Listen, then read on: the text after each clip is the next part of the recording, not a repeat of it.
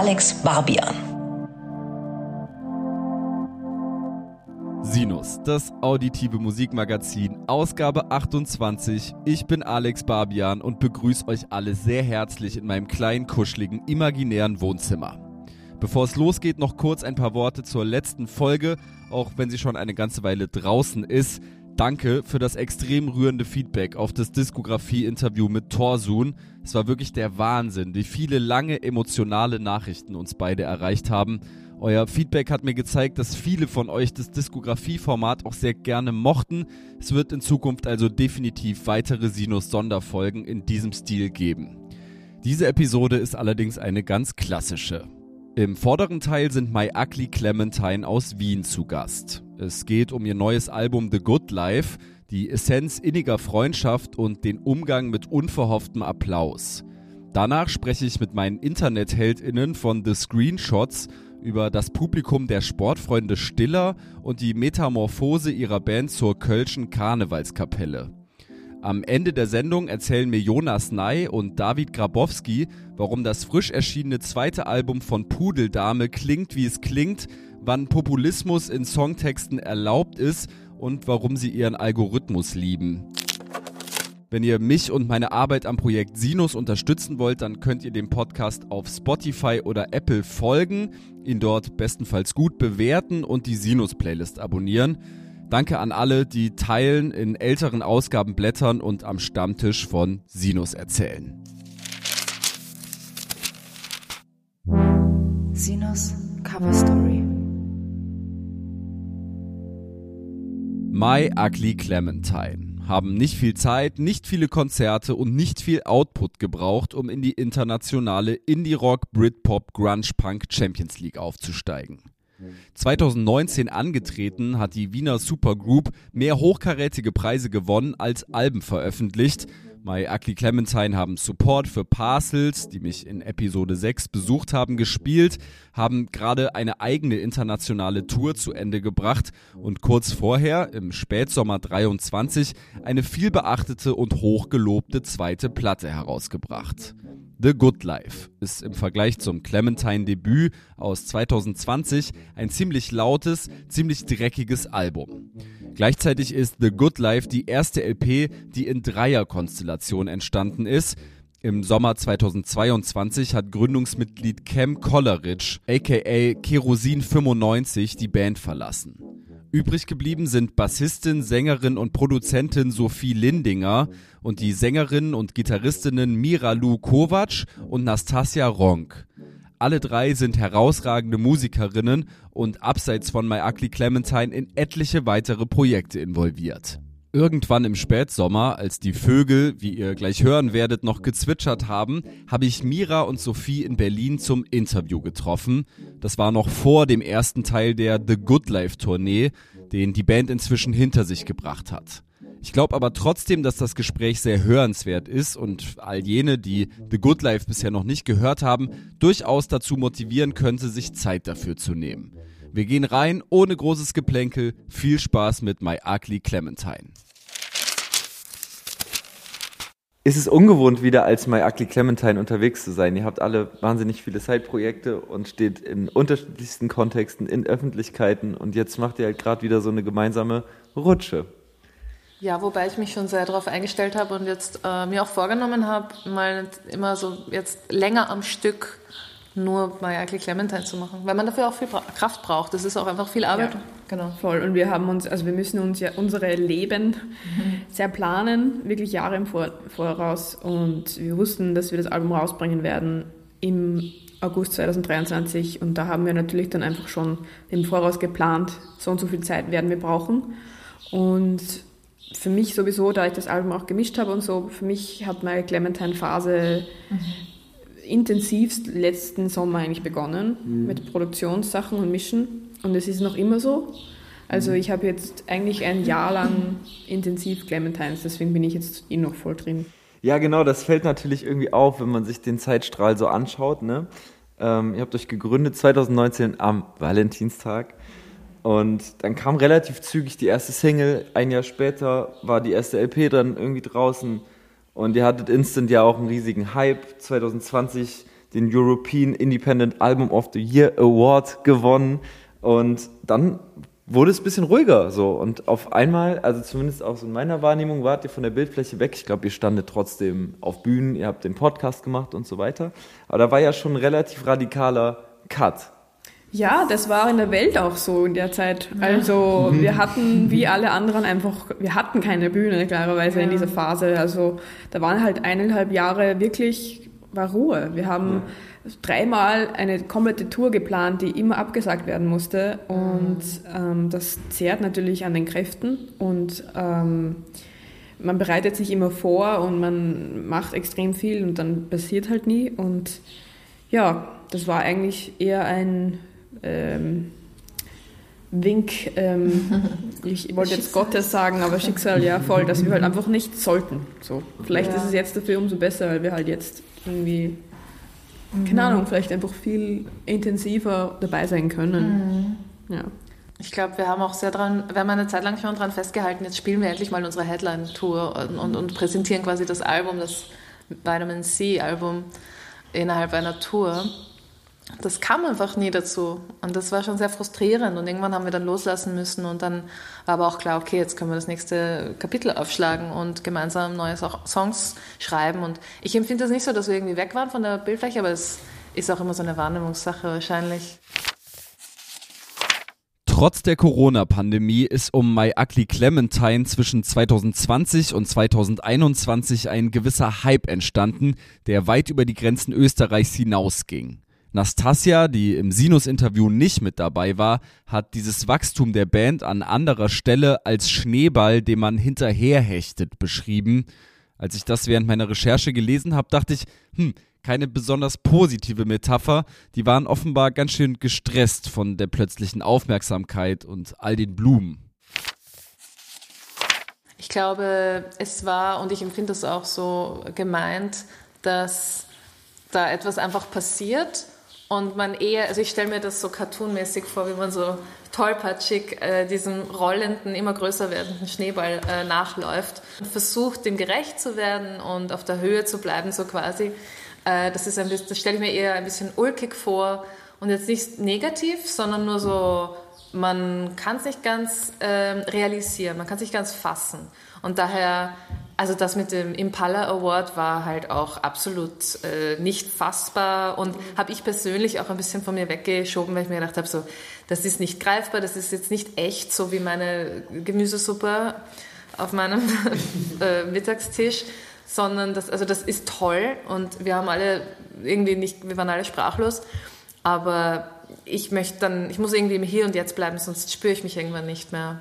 Und so sind wir, glaube ich, damit umgegangen. Und man wächst aber da schon irgendwie rein. Und das Wichtigste ist, dass es weiterhin alles Spaß macht, glaube ich. Weil wenn man zu viel dem Bedeutung beimisst, diesen Dingen, diesen Erfolgen, dann, ich glaube, dann, dann, dann verschiebt sich der Fokus auf etwas, was in Wahrheit nicht so wichtig ist. Auch wenn diese Preise und diese Auszeichnungen wirklich, wirklich, wirklich toll sind und wir uns wirklich sehr geehrt fühlen.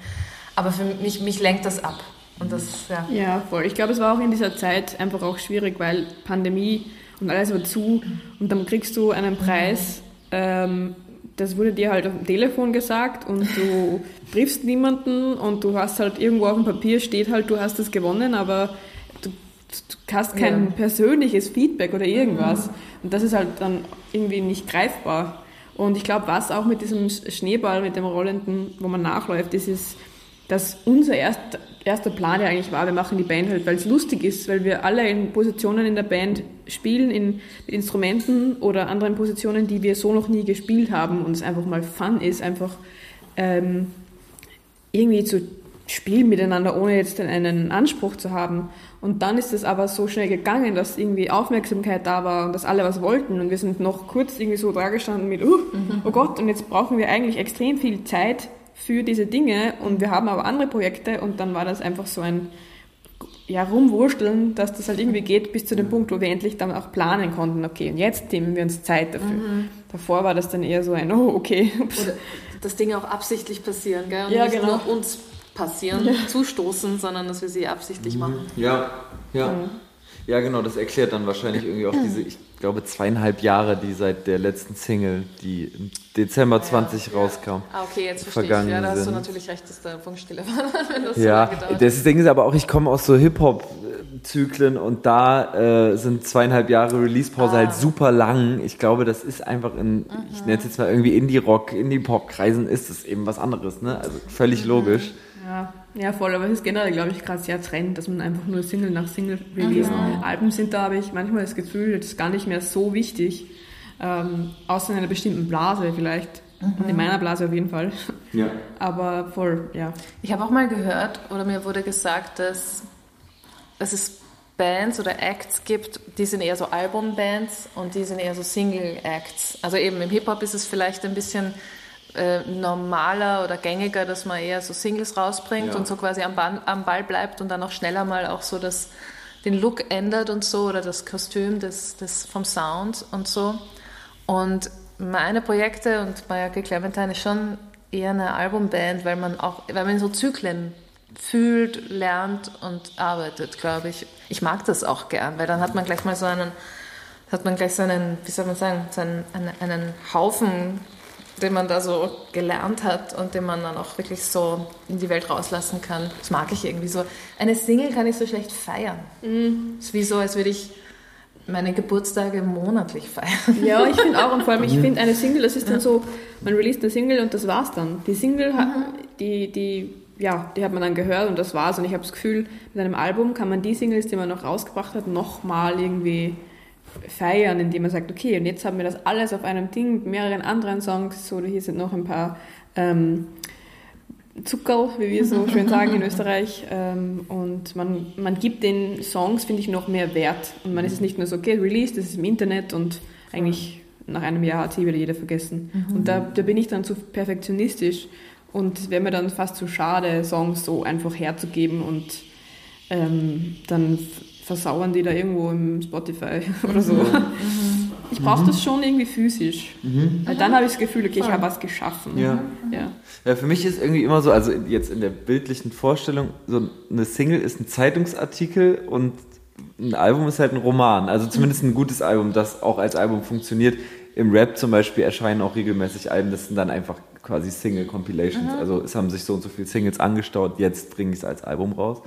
Aber gerade euer Album lässt ja dann doch zum Beispiel sehr viel Interpretationsspielraum und so. Und das, das kann nur ein Album schaffen. Das wird eine Single niemals schaffen. So. The Good Life beginnt mit dem Stück Circles, einer wunderbaren Ode auf die Freundschaft. Songs wie dieser sind, meiner Erfahrung nach, in der Regel eher im letzten Drittel der Tracklist des siebten, achten oder neunten Albums einer Band angesiedelt. Deshalb hat's mich interessiert, wie es dazu gekommen ist, dass ausgerechnet Circles die zweite My Ugly Clementine Platte eröffnet. Ich glaube, zuerst war es mal einfach nicht äh, leicht, einen Anfangssong zu finden. Ich finde Anfänge immer am schwierigsten. Den Schluss, finde ich, ist einfach. Aber die Nummer hat die Sophie geschrieben. Vielleicht, wie, wie ging es dir damit? Ich glaube, für mich hat der Song als erste Nummer aus dem Grund Sinn gemacht, weil dieses ganze Album, das inkludiert ja auch dann das Albumcover, einfach so eine, eine Freundschaftswerk ist. Also es geht in vielen Songs eigentlich um die Beziehung zu anderen Menschen, vor allem in, äh, zu, zu ja, FreundInnen und äh, Situationen, die man erlebt und die man dann mit Freunden teilt, ähm, die man gemeinsam erlebt, wo man gemeinsam dann drüber hinwegkommt. Also diese Familie, die man nicht nur blutsverwandt ist. Und ich finde, da ist Circles einfach ein schöner Opener, weil es in dem Song halt direkt auch darum geht und das dann alles impliziert und die nächsten Songs dann quasi so, okay, und jetzt kommen die Stories zu dieser Freundschaft. So war irgendwie der Gedanke. Stimmt, das ist ein überspannender Ja.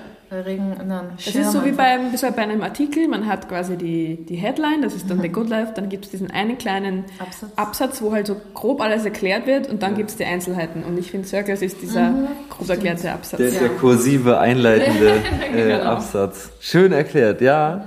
Ja, ihr habt gerade das Cover schon angerissen. Ich finde, das ist irgendwie auch total schön. Also erstens, weil es Nostalgie antriggert, bei mir zumindest. Das ist so 1999, wir gehen in ein Fotostudio Studio und machen ein Familienbild mhm. in so einem crazy ausgeleuchteten Setup und alles ist so ganz rosa und hellblau und hellgrün und so. Genau. Ähm, und genau, normalerweise bildet dieses, dieses Setup bildet so die perfekte Familie ab und alles ist total harmonisch und wir haben uns lieb und wir sind alle ganz normschön und hier ist noch unser Hundi und so. und das habt ihr aufgegriffen ähm, ja. und daraus ein Cover gebastelt. Mhm. Ja. ja, also dieses Family Portrait Feeling, diese Bezeichnung Chosen Family kommt aus verschiedenen Kontexten. Aber ich glaube, Menschen, die meisten Menschen können damit auch etwas anfangen Einfach insofern, dass man nicht nur die Herkunftsfamilie als Familie begreift, sondern eben die Freundinnen, die Menschen, die man sich aussucht. Ähm, das kann sich auch über das Leben natürlich verändern, das darf flexibel sein und so. Und mit dieser Thematik und dieser Ästhetik auch eben haben wir uns dann auseinandergesetzt und fanden das halt irgendwie süß. Und natürlich ist das eine Zeit, aus der wir kommen, 90er und Nuller Jahre wo diese Ästhetik und diese ganzen Dinge so ausgeschaut haben. Genau, und auch so Schulfotos haben auch so in die Richtung ausgeschaut und ebenso auch nämlich mit dem Titel The Good Life. Eben, wir lächeln ja jetzt nicht alle so, wie wir im echten Leben tatsächlich lächeln würden, wenn es uns gerade richtig gut geht, sondern wir lächeln eher so awkward und so, als würden wir jetzt gerade nicht das schönste, die beste Zeit haben vielleicht. Und ich glaube, so dieses diese, diese Zwischenräume, in denen man leider die meiste Zeit ist, sind genau die, wo wir eben hinterfragen aus dem Song Are You In, wo auch eben die Zeile The Good Life vorkommt. Bist du, führst du dein Leben so, wie du es leben möchtest? Ähm, bist du im Good Life oder bist du, hechtest du dem hinterher oder ähm, erfüllst du nur Träume von anderen?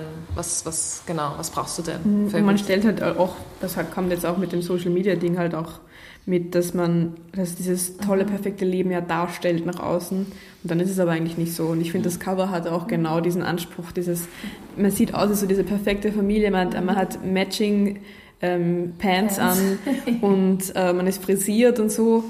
Und das, da, wir sind so diese Happy Family und dann ist es aber eigentlich halt einfach ein normales Leben, wo einfach viele Stories passieren mhm. und ja, das finde ich irgendwie so eine schöne Kombi mit dem Titel und den Songs. Ja, und auch wie so, ein, wie so ein kleiner Hinweis, wie so eine Note an sich selbst. So ein aufgesetztes Lächeln ist eigentlich nichts wert. Ne? Mhm. Also mit einem aufgesetzten Lächeln durch so ein Leben zu gehen, ja gut, kannst du schon machen.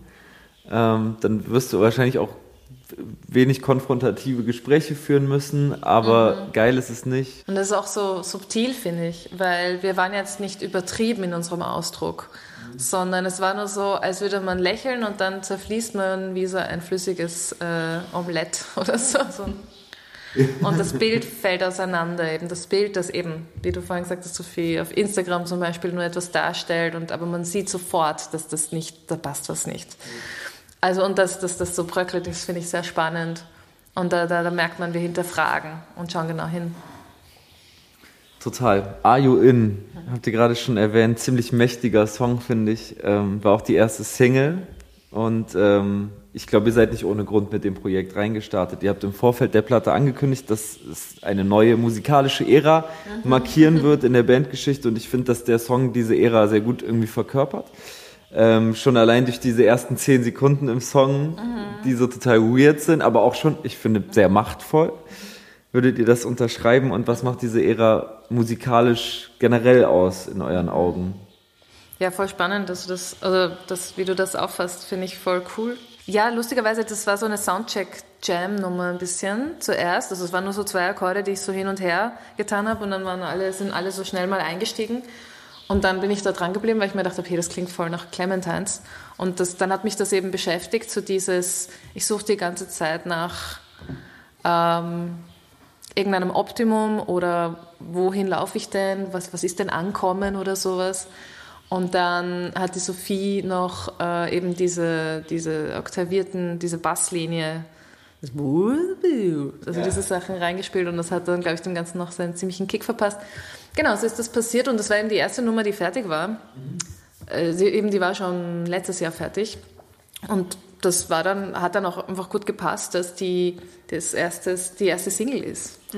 Also es hat sich einfach gefügt, muss man sagen. Ja, ich finde generell, also es war eben auch nicht so eine Entscheidung, dass das jetzt so klingen soll, sondern es hat sich in dem Moment in unserer Zusammenarbeit cool angefühlt, einfach diesen Song so zu machen. Und dann hat sich im Laufe des Albumprozesses halt einfach herausgestellt, wo diese, diese musikalische Richtung jetzt hingeht. Und da ist halt dann irgendwie, wie es halt auch der erste Song war, der fertig war, hat es halt dann irgendwie anscheinend wirklich das so, der erste, das erste Hallo vom neuen Stil quasi, ähm, war das dann da schon mit IOIN. Und so ist dann auch der restliche, das restliche Album entstanden, so mit diesem Gefühl von, ja, schauen wir mal. Mhm. So, es muss jetzt nicht irgendwie das Genre sein mit diesem Sound oder das oder dort, sondern wir haben halt dann einfach bei jedem Song so, schauen wir mal, was da jetzt rauskommt. Mhm. Und das war auch das Lustige an dem Ganzen. Ich glaube auch, das ist ja nichts, was man sich vornimmt, aber das ähm, hört man trotzdem raus und das zieht sich echt durch die ganze Platte mehr Mut zur Dreckigkeit, Weirdness, Chaos, Antizyklus finde ich auch.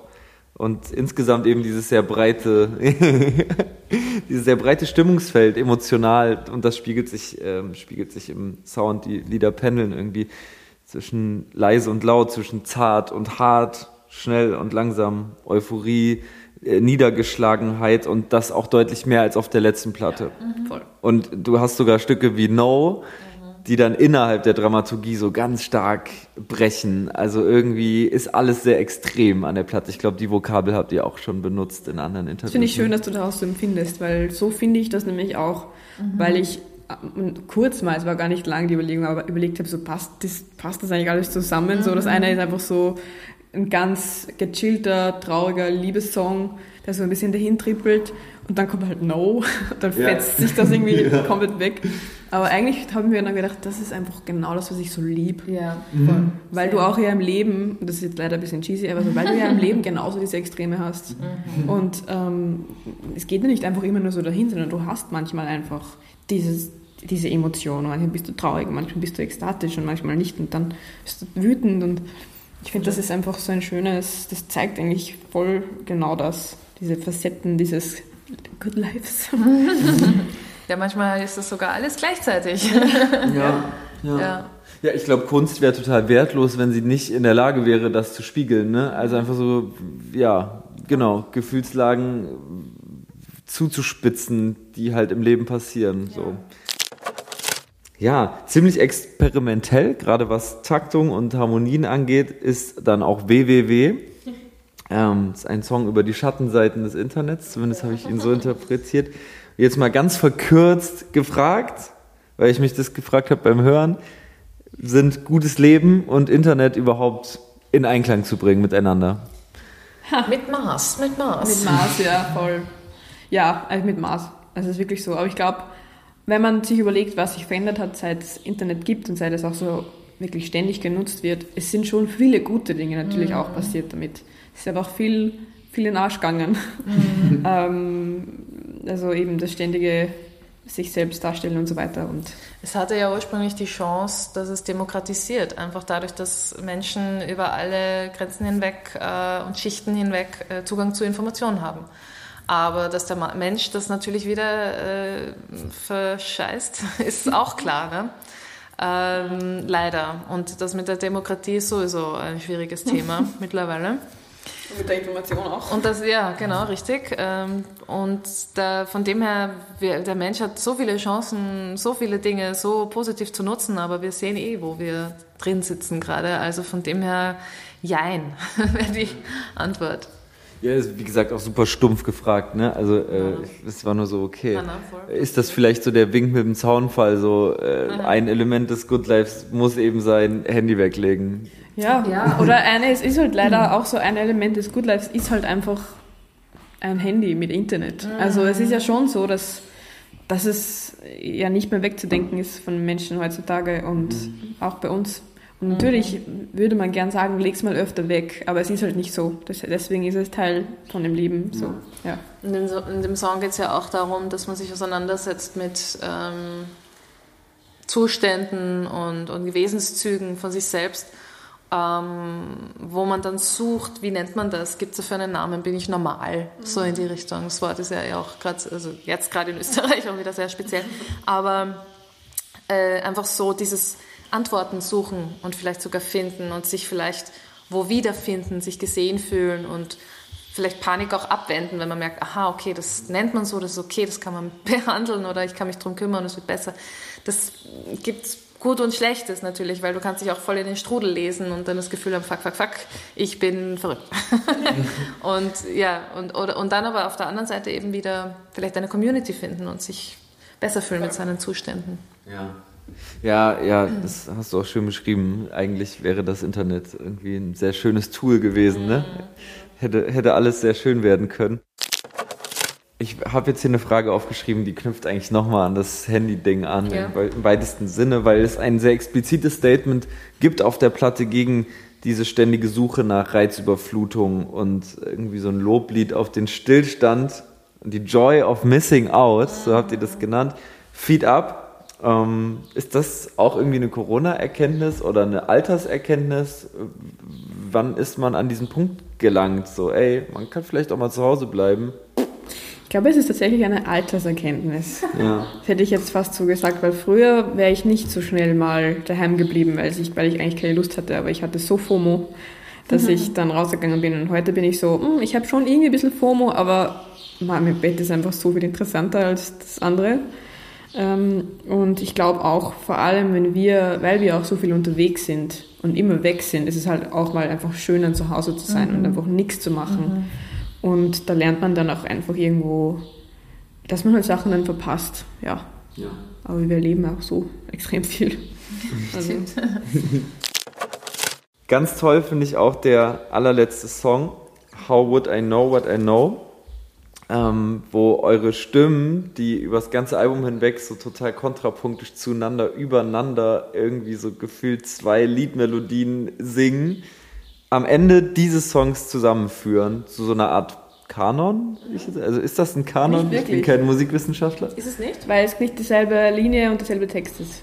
Das wäre ein Kanon. Wenn wir immer wieder dasselbe anfangen würden, nur ein bisschen später. Ah, ich dachte, dass das trotzdem eine, vielleicht ist es eine Form von Kanon. ja, eine Form auf jeden Fall. Vielleicht dann, ja, das würde mich aber interessieren, wie man das dann nennt. Ja, Äh, aber es ist sowas in der Richtung, würde ich jetzt mal sagen. voll, genau. Und das rundet total schön ab, eigentlich, was mit dem ersten Song beginnt, weil es ja am Ende dann auch wieder ein Song über Community ist. Genau. Ja, das stimmt, ja.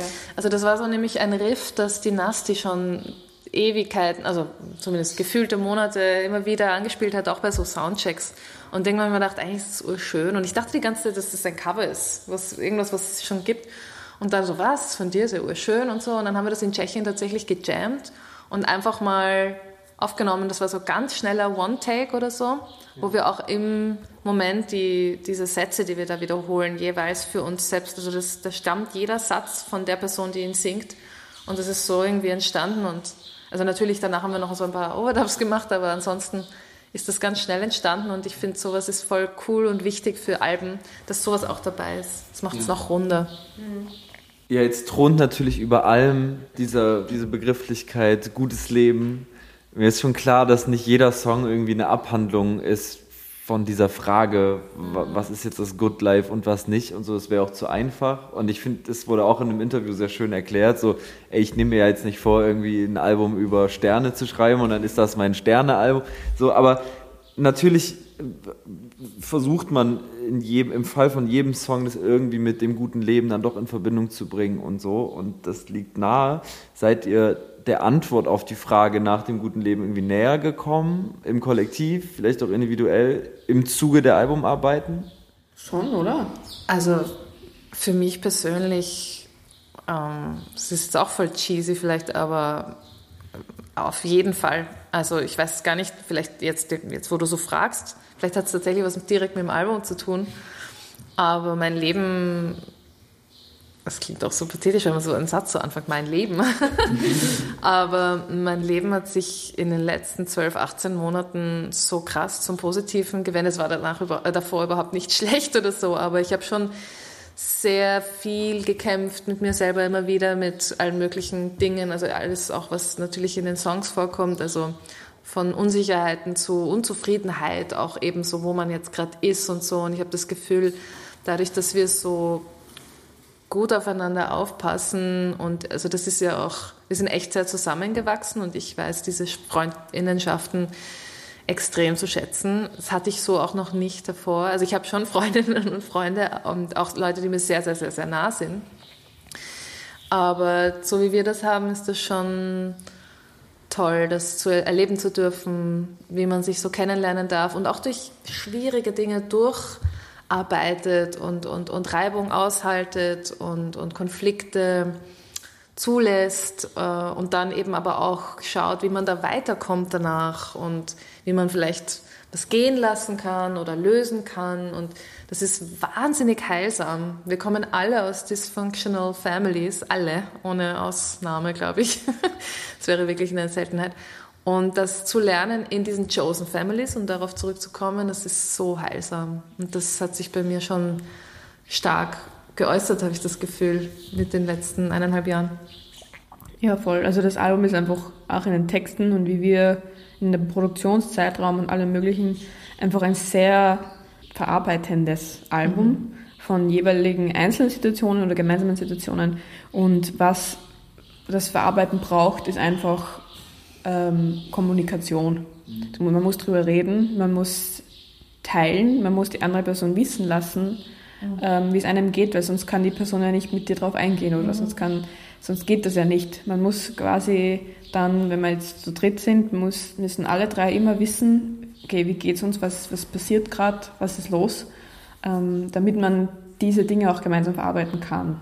Und ich glaube, das ist was, das für mich, für mich einfach eines der klarsten Dinge geworden sind, ist einfach diese Art von Kommunikation. Und immer, ähm, ich muss natürlich nicht immer wissen, wie geht es dir jetzt gerade in der Sekunde, aber zumindest immer, aber zumindest einfach, ähm, einfach eine Overall-Idee zu haben, was ist gerade los im Leben dieser Person. Oder wenn es gerade wirklich brenzlig ist, sagen zu können, hey Leute, mir geht es gerade nicht gut, ich brauche euch gerade oder ich brauche eine Stütze oder umgekehrt, hey, ist alles okay mit dir? Und ähm, das ist so ein extrem essentielles Ding geworden. War es eigentlich schon immer, wird natürlich lang nicht so praktiziert, bis man es dann irgendwann einmal lernt, Kommunikation. Mhm. Aber das ist so, das, was mit durch dieses Album auch in der Phase extrem intensiv geworden ist. Ja, mhm. voll. Voll schön. Ähm, ich wollte irgendwie noch darauf eingehen, dass es so eine Parole ist, die man aus so linken Kontexten auch kennt, irgendwie dieses Her mit dem schönen Leben und so. Das, mhm. Das war so mein erster Gedanke, als ich den Albumtitel gelesen habe. Aber ja, ihr seid da irgendwie viel, viel tiefer drauf eingegangen. Ähm, das würde dem jetzt gar nicht gerecht werden, genau. Was aber, glaube ich, auch die Erkenntnis ist, und da schließt sich vielleicht so der Kreis, ist äh, auch in so linken Kontexten halt immer, dass äh, das schöne Leben immer nur im Kollektiv und in Bewegung passieren kann. Ne? Also, dass, dass sich was bewegt und äh, dass man sich nicht als Individuum irgendwie so durch die Welt kämpft, sondern äh, sich zusammenschließt und vielleicht Familie findet. Und natürlich Dinge, die, also das sind natürlich auch Dinge, die uns beschäftigen. Natürlich, ähm, wer hat denn den Zugriff überhaupt, wer hat denn die Möglichkeit, sich ein gutes Leben zu schaffen? Ja. Diese äh, existenziellen Dinge sind uns natürlich auch, also während wir sehr privilegiert ähm, sind, Punkt, ist einfach so, ähm, sind uns gewisse, auf einer gewissen Skala, soweit uns halt äh, quasi, mh, mm, und soweit wir diese Perspektiven haben, bewusst, dass es natürlich gewisse Punkte gibt, wo man sagt, okay, das äh, ohne gewisse Grundstrukturen kannst schwierig von einem guten Leben ausgehen oder dir das irgendwie erarbeiten oder sowas. Also das ist damit nicht gemeint. Das kann man auch, also nur um da auch so eine Grenze zu machen mit, dass wir jetzt nicht meinen, hey, wenn du nur hart genug arbeitest, kommst du, bekommst du ein gutes Leben. Das ist nicht die Message. Ja. genau. Ja, nee, das habe ich auch, habe ich jetzt aus dem Album so auch nicht rausgehört. Da wollte ich nur noch mal zur Sicherheit sagen. Ja. kein Lobgesang auf den Neoliberalismus, also völlig logisch. Auf der Sinus-Playlist findet ihr How Would I Know What I Know von My Ugly Clementine. Das ist besagter Song am Ende des neuen Albums, auf dem alle drei Stimmen zu so etwas ähnlichem wie einem Kanon verschmelzen. Sophie wünscht sich außerdem Sheryl Crow mit If It Makes You Happy und Mira wünscht sich The Perfect Day von Deerhoof. Im Februar 2024 gehen My Ugly Clementine wieder auf Tour. Auf dem Insta-Profil der Band findet ihr oben im Feed alle Dates.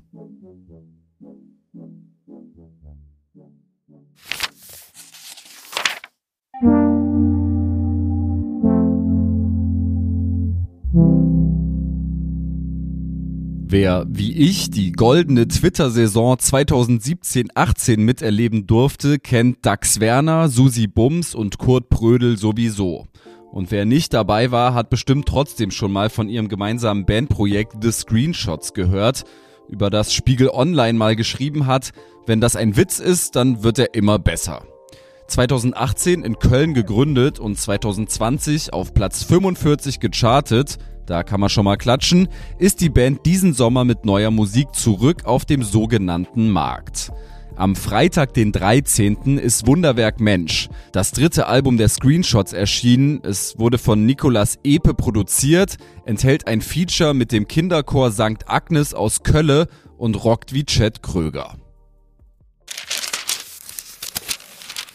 Es ist 2023, das Jahr der Technologie.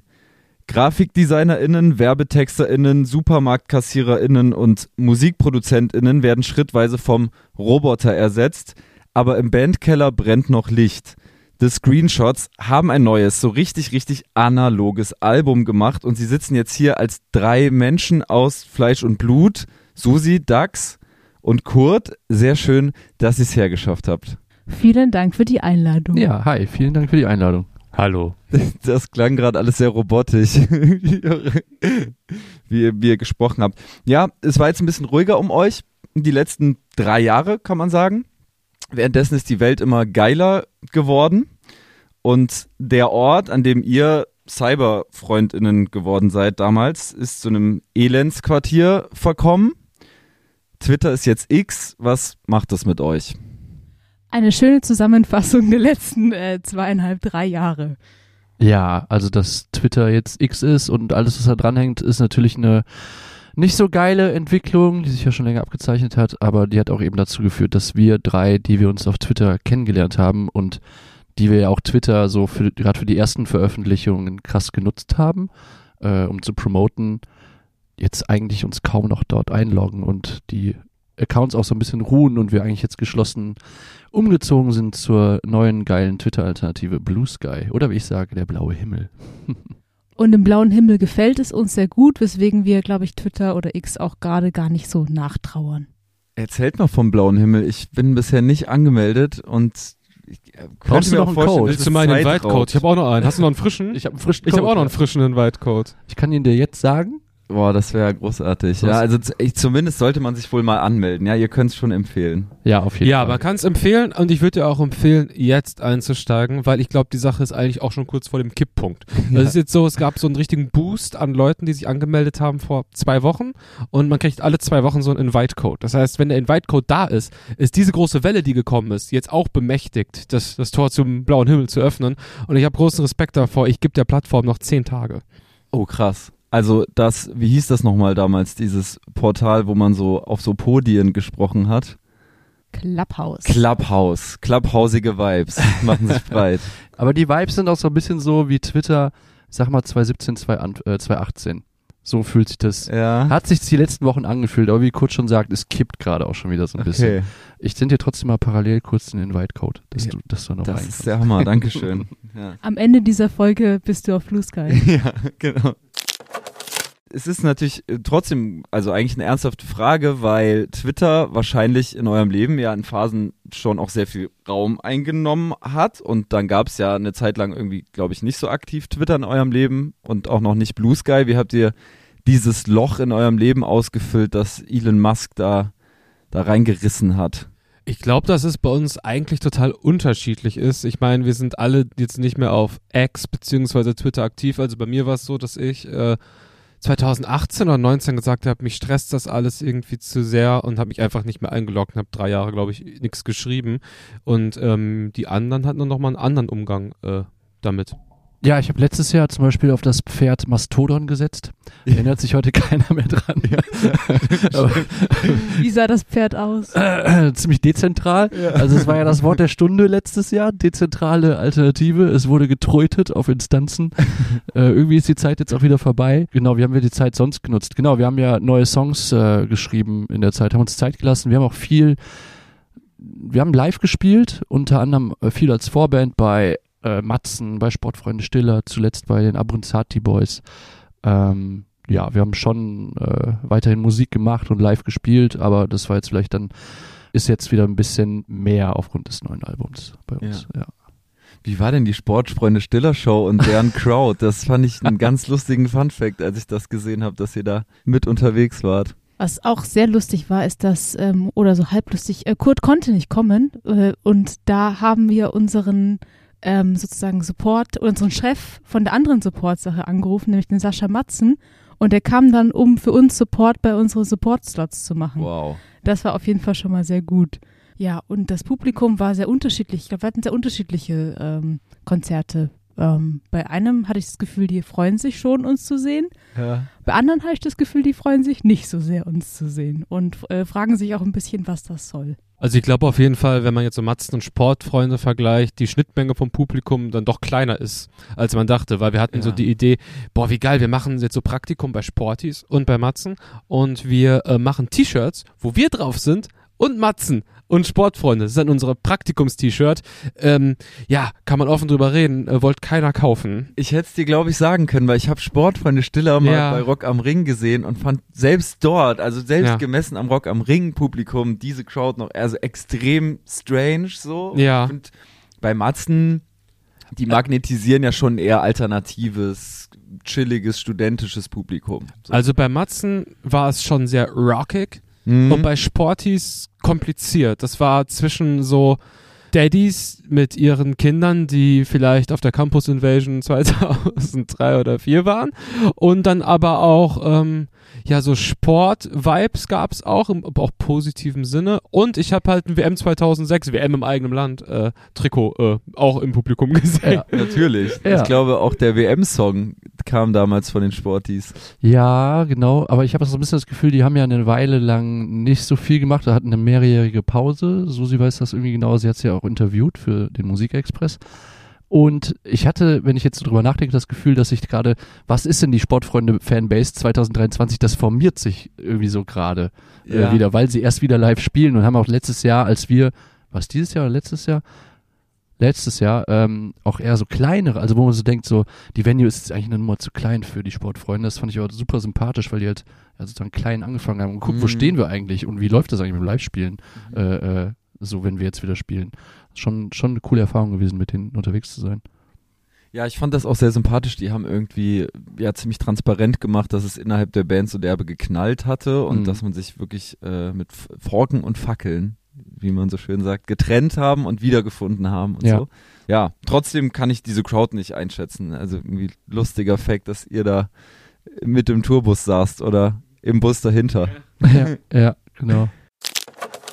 Ja, nochmal zum Thema Twitter habe ich mir noch aufgeschrieben, würde mich wirklich interessieren, ob euch dieses Image als die Twitter-Band, die Cyber-Friends, die sich auf Twitter kennengelernt haben, mit der Zeit zunehmend genervt hat, heute nervt, weil man euch wahrscheinlich immer noch viel darauf anspricht, so wie ich jetzt, oder ob das einfach wirklich Teil der Band-DNA ist und ihr steht dazu und ist irgendwie so ein zeitloser Fact.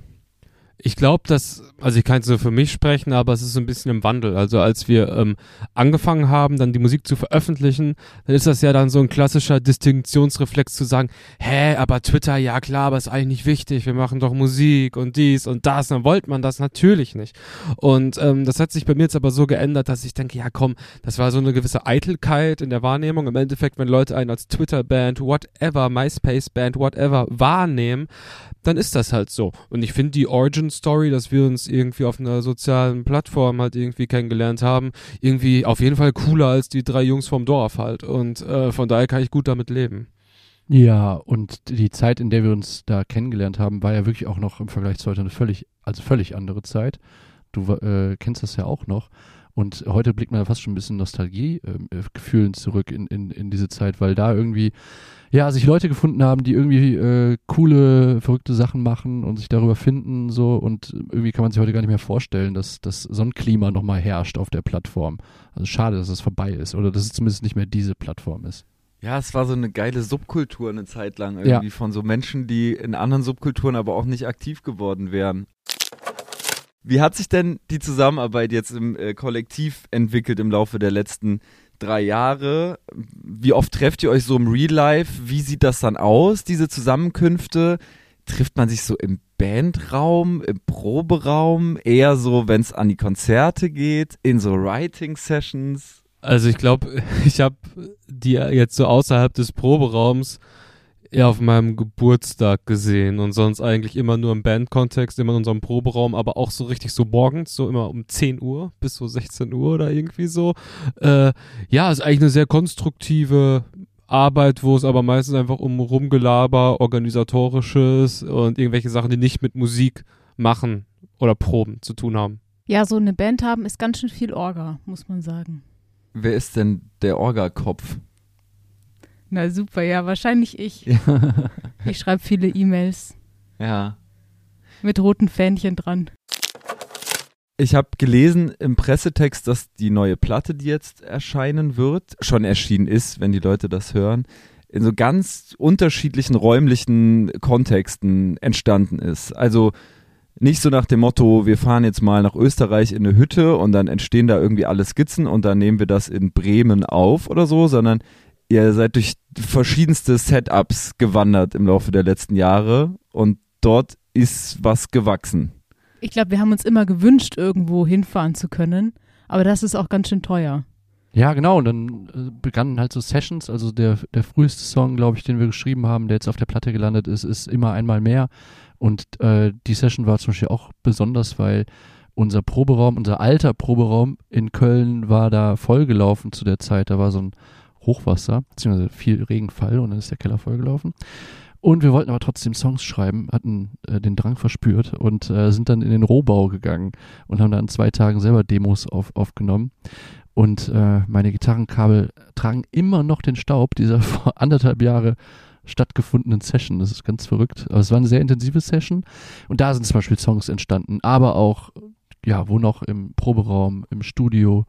Was waren noch so für Orte? Zu Hause bei Leuten, zu Ja. Hause bei ähm, unserem Produzenten, dem Nick. Es war jetzt nicht so, es war kein Konzept dahinter, aber es hat sich jetzt so im Nachhinein ergeben, dass es an sehr vielen verschiedenen Orten entstanden ist. Genau. Auch weil die, äh, die Output-Idee sich gewandelt hat. Es war mal eine EP, es war mal, wir bringen einen Song, wir bringen 15 EPs, nein, das war nie drin, aber ähm, zwei EPs und dann ähm, Anfang des Jahres dachten wir, okay, zwei EPs, ein Album. Was nimmt Mhm. sich das? Dann machen wir eben ein Album. Also das Output-Format war auch immer hinterfragt. Tatsächlich war das erste Screenshots-Album, die Europa-LP, auch eine Zusammenstellung zweier EPs. Das zweite, 2 Millionen Umsatz mit einer einfachen Idee, fühlte sich für mich zum Zeitpunkt der Veröffentlichung nach absoluten Peak-Screenshots an. Damals habe ich gedacht, dass ich die Geschichte des Screenshots mit dem zweiten Album auserzählt hätte, der Gag quasi organisch ausgereizt wäre. War er aber nicht. Wunderwerk Mensch, die neue Platte von Kurt, Susi und Dax, unterhält mich extrem, was nicht zuletzt daran liegt, dass die Band diesmal viel aktiver versucht hat, unironische Dinge zu sagen.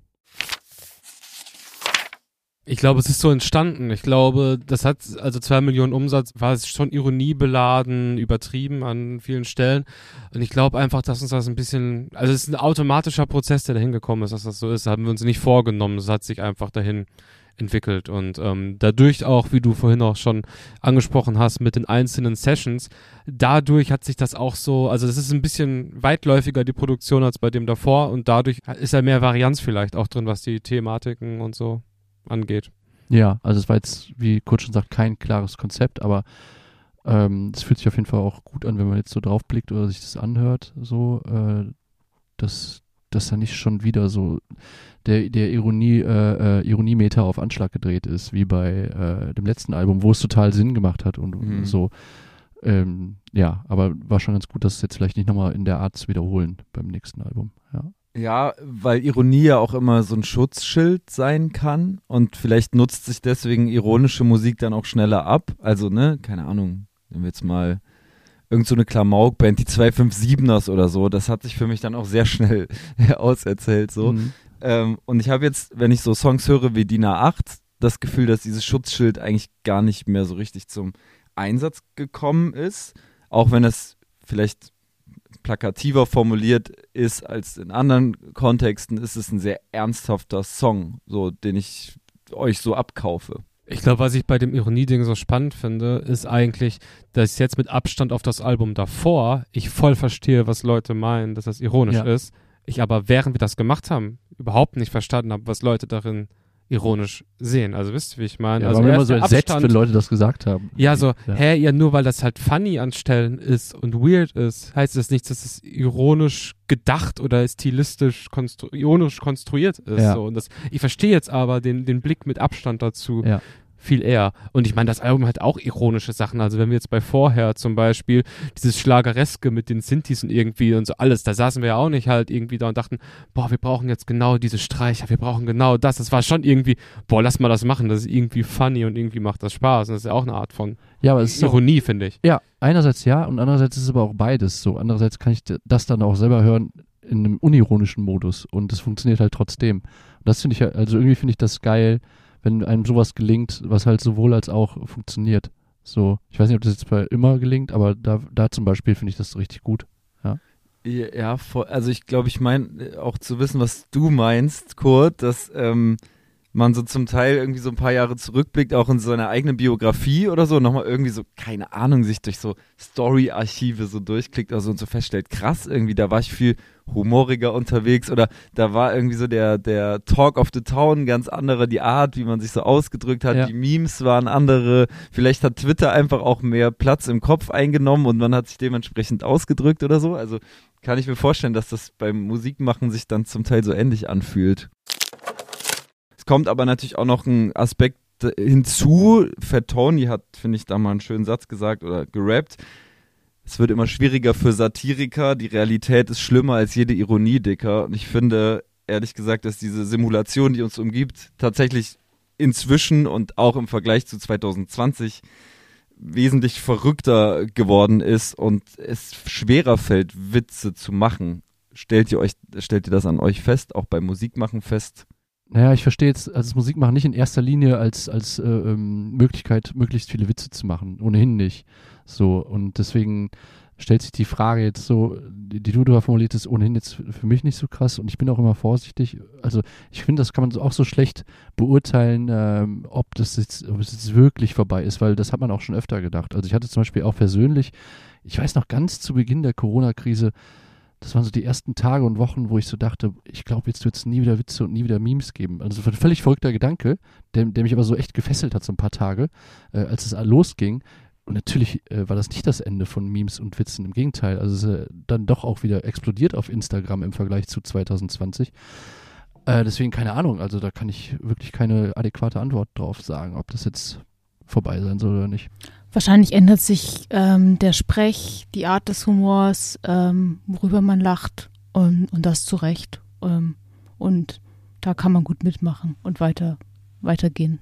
Ja, aber was du meinst mit, ähm, also so ist die Realität zu heftig für äh, Ironie geworden. Ich finde es schwer zu bemessen, aber vom so ganz subjektiven Empfinden halt schon. Ich meine, bei dem Album davor geht's halt, oh, lustig, Mindset, Kapitalismus und Selbstoptimierung und so.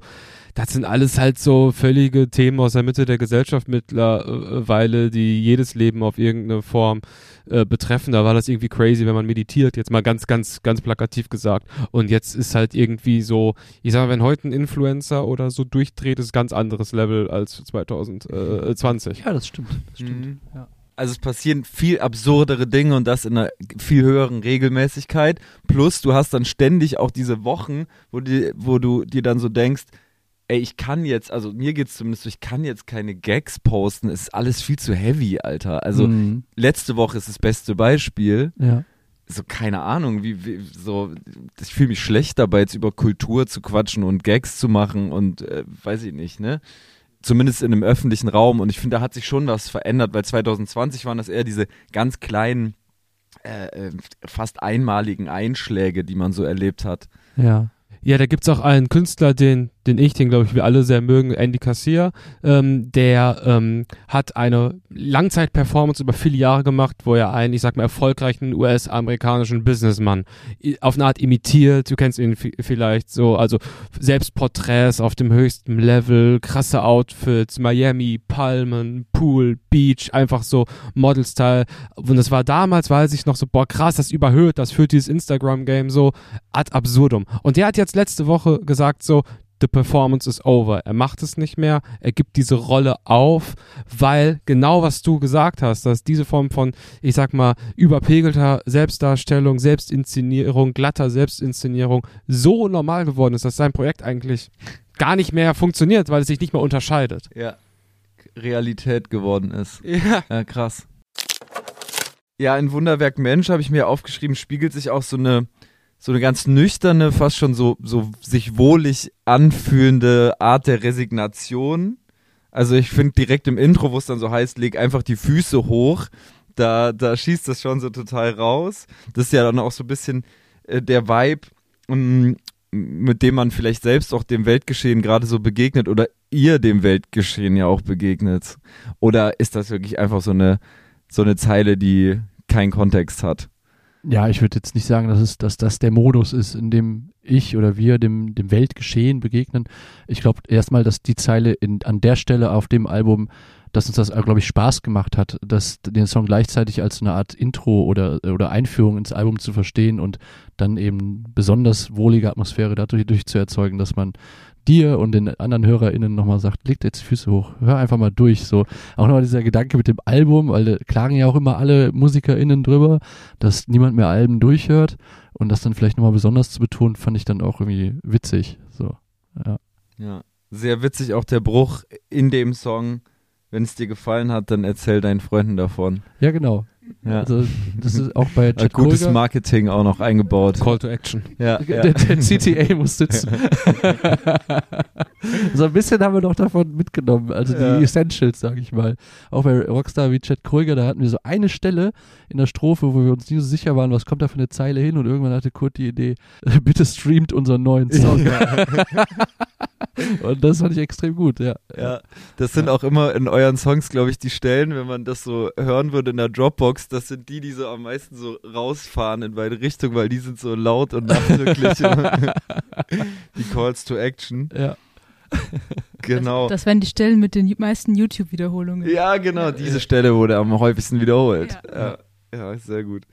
Die Sonne scheint gibt's. Mm, Darin geht's um diese Sehnsucht, dass man die Welt mal so auflautlos stellt. Sehr pathetisch äh, ausgedrückt. Aber ich will nie mehr online sein, nur hier mit dir. Und auch wenn es irgendwie surreal ist, das jetzt so aus dem Mund eines der äh, Lieblingsavatare aus dem Internet zu hören, ist das ja irgendwie ja doch auch eine total unironische Erkenntnis, habe ich zumindest so interpretiert. Und äh, unterstreicht, dass hinter jedem Rockstar ja auch ein Mensch steht. Stimmt. Keine Frage, nur eine Feststellung. Geil jongliert.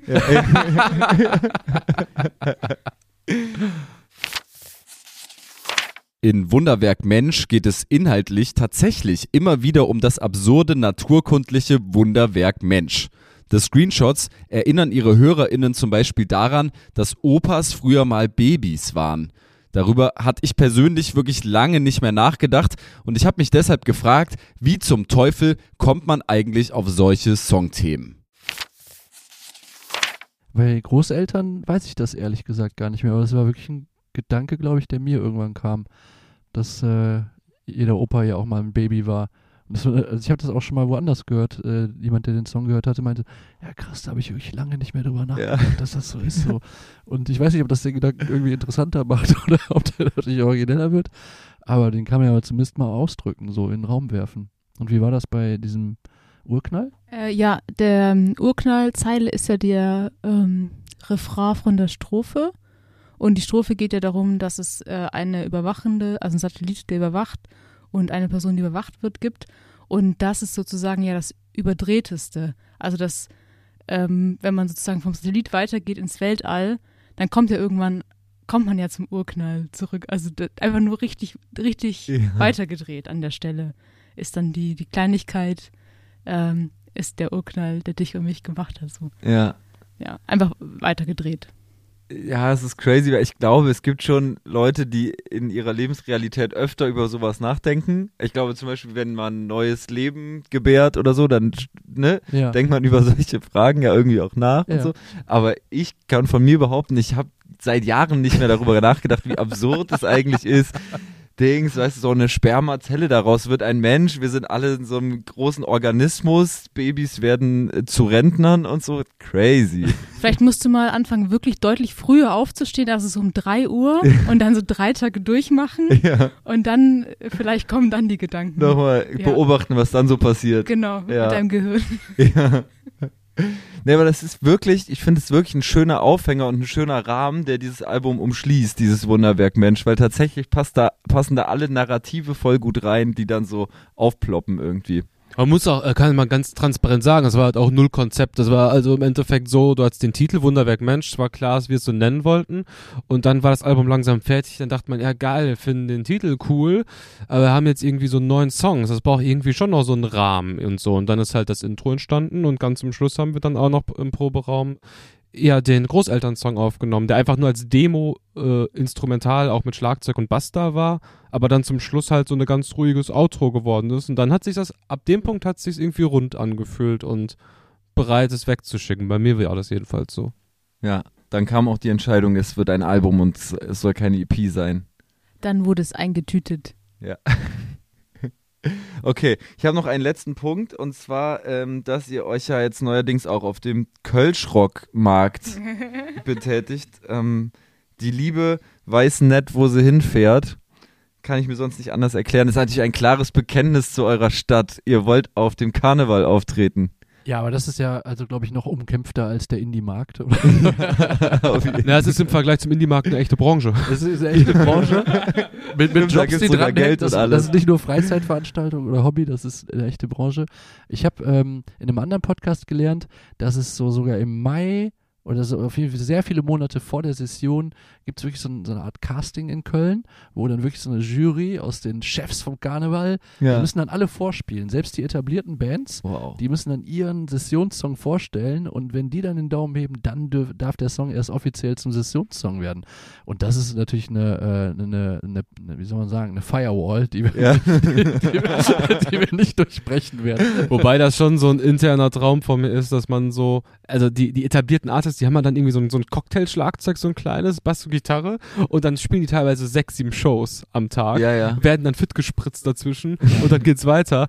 Ey, das würde ich so gern mal so Das- einen Tag machen. Das finde ich auch wirklich sau interessant, so was Kurt gerade sagt, so diese Intensität, so diese kurze Zeit, wo halt super viel gespielt wird, so wirklich so viele Shows am Tag. Das ist für mich genauso, also ähnlich faszinierend auf demselben Level wie so, so eine Tour de France Doku. So, ich finde das halt super interessant. So. Und Ich musste auch gerade bei Ja. Fit gespritzt kurz Ja. an die Tour de France denken. Ja, ja, genau. Und dann wartet der Van schon hinter der Bühne mit Ja. offener Tür, laufendem Motor und weiter geht's. So total geil irgendwie. Ganz anders als die, die Indie-Welt. An Mike Kantereit haben, glaube ich, äh, haben unsere Generation da represented. Ja, und auch nicht schlecht. Also mit Tommy, finde ich, haben sie wirklich eine, eine Stadthymne, also eine indirekte, aber dann doch wiederum unmissverständliche äh, Stadthymne geschrieben. Ich finde es halt einfach äh, ein Geniestreich. Ich finde es halt so einen geilen Song und äh, habe sie jetzt auch hier im Rhein-Energiestadion ausverkauft, äh, mir reingezogen und es war halt einfach so, unfassbar geil.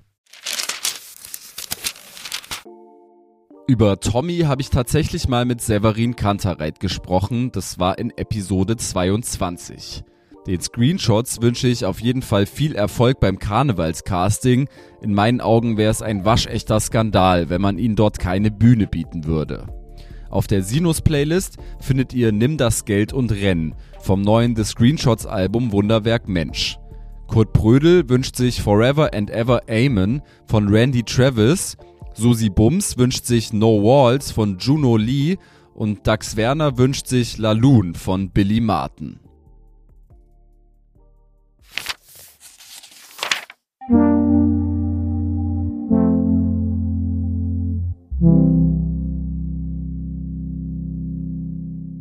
Pudeldame. sind eine vierköpfige Band und kommen, zumindest ursprünglich, aus Lübeck. 2016 aus der mehr oder weniger Schülerband Northern Lights hervorgegangen, haben Pudeldame vor zwei Jahren das sehr empfehlenswerte Album Kinder ohne Freunde und 2022 die EP Sorry Ja herausgebracht. Am 27. Oktober ist, und damit sind wir im Hier und Jetzt angelangt, Come On Humanity erschienen. Ich finde, kein Titel könnte das aktuelle Weltgeschehen treffender kommentieren. In Zusammenarbeit mit Produzent Sebo Adam aus Wien haben Jonas Ney, David Grabowski, Nico Bauchold und Jon Ander Klein einen wabernden Elektro-Gitarren-Pop-Sound geschliffen, der komplett für sich steht und in jeder Faser Bewegung ausstrahlt.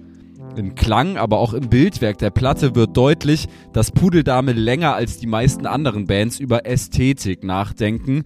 Und wenn sie gerade nicht über Ästhetik nachdenken, dann beschäftigen sie sich ebenfalls intensiver als die meisten anderen Bands mit aktuellen gesellschaftlichen Debatten und Phänomenen. Ich hatte die Chance, mit zwei Mitgliedern der Band zu sprechen, mit Gitarrist, Sänger und Producer David Grabowski und Frontsänger Jonas Ney, dessen Gesicht ihr mit Sicherheit aus dem einen oder anderen Film kennt. Als Schauspieler hat er unter anderem in Wir sind jung, wir sind stark, der Club der singenden Metzger oder Deutschland 89 mitgespielt. Wir crashen direkt in den spannenden Teil unseres Gesprächs. Es geht um eine ausschweifende Reise, die Pudeldame im Zuge der Albumentstehung unternommen haben, ins Wiener Studio von Producer Sebo Adam. Ja, es hat sich eigentlich der gesamte Bandsound dieser, ähm, dieses Albums da geformt. Also man muss sich das so vorstellen, es ist ein altes Wiener Altstadthaus, in dem das Studio so ein Keller ist, mit so einem alten, äh, gibt es noch keine Zentralheizung, mit so einem alten äh, Holzofen. Und da sind wir einfach ähm, diese, diese Zeit am Stück da gewesen, haben bei einer äh, Schauspielkollegin von mir in, einem leer, in einer leerstehenden Wohnung um die Ecke ähm, Matratzenlager gehabt und haben einfach ausschließlich dort unsere Zeit verbracht äh, in dem Studio.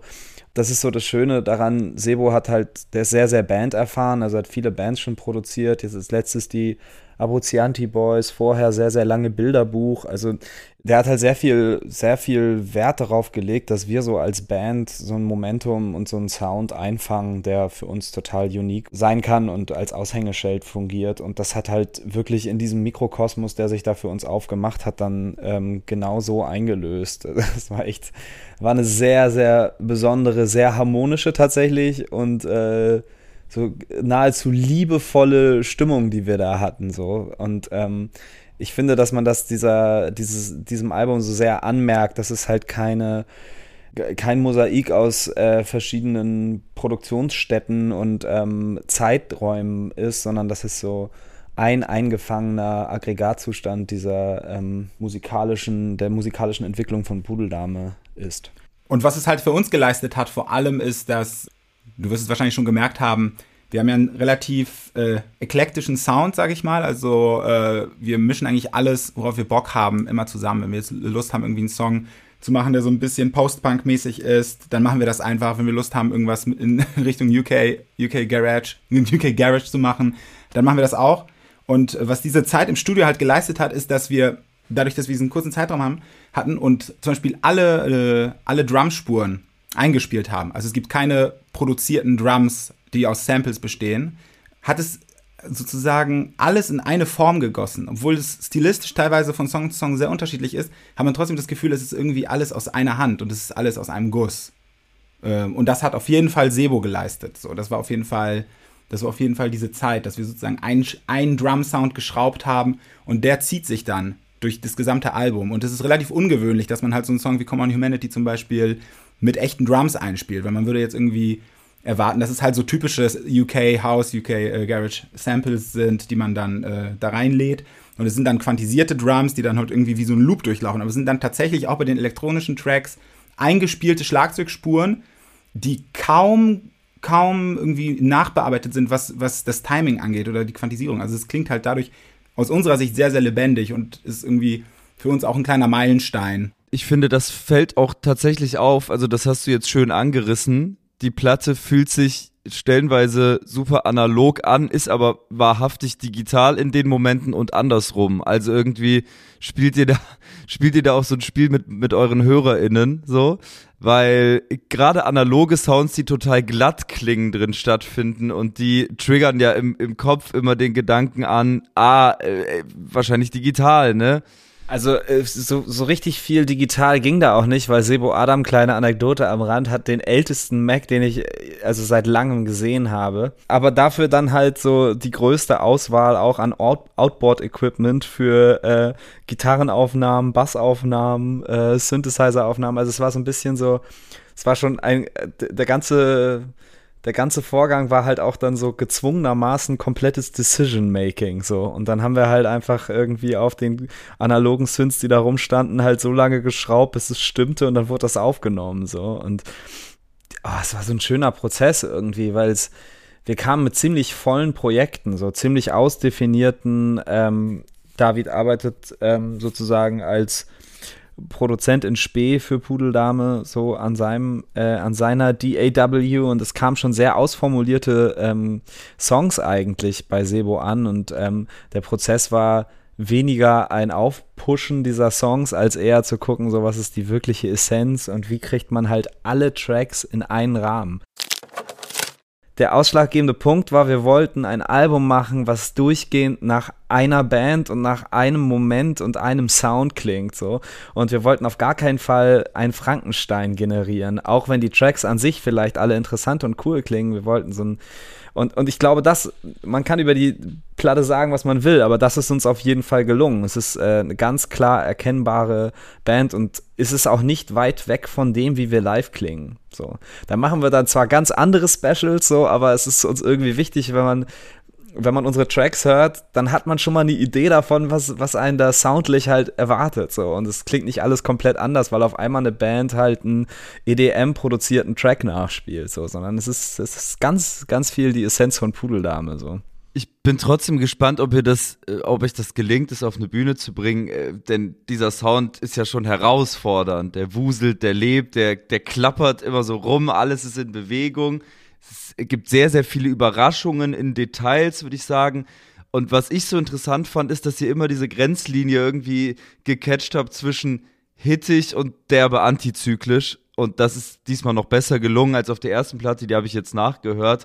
Ähm, was mich aber nochmal interessieren würde, wäre, inwiefern der Sound der jetzigen Platte dann doch auch ein Kompromiss ist zwischen vier Musikgeschmäckern. Ihr seid zu viert in der Band und kamt ja, wie du vorhin schon erwähnt hast, Jonas, mit recht äh, ausgereiften Skizzen ins Studio nach, äh, nach Wien.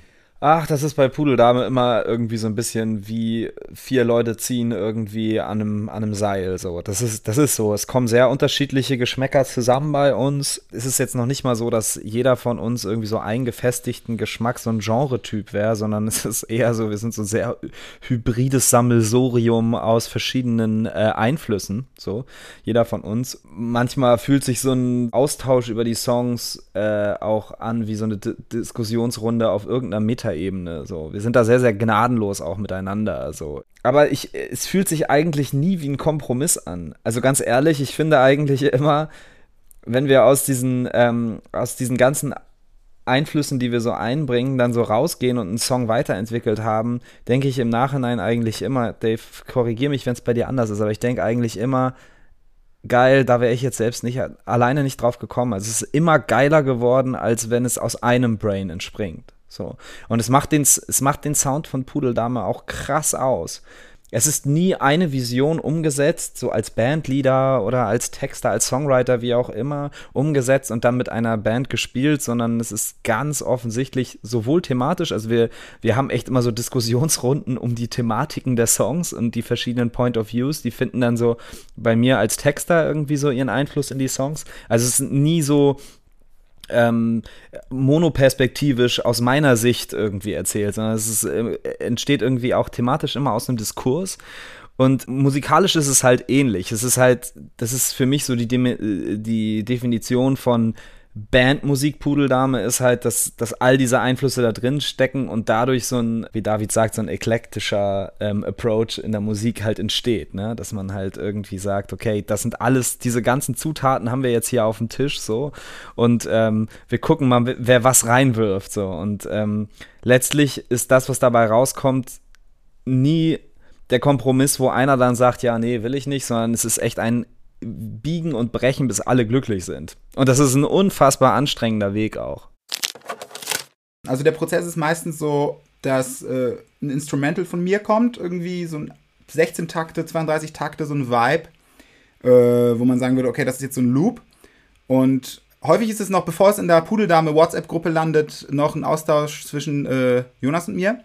Und allein an der Zeit, wie lange eine Antwort auf das äh, auf das Geschickte dauert, kann man schon, kann, kann man schon erspüren, äh, ob es dem anderen gefällt.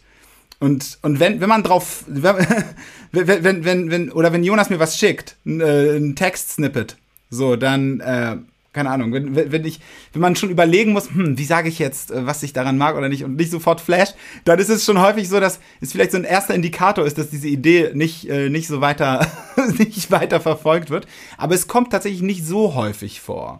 So.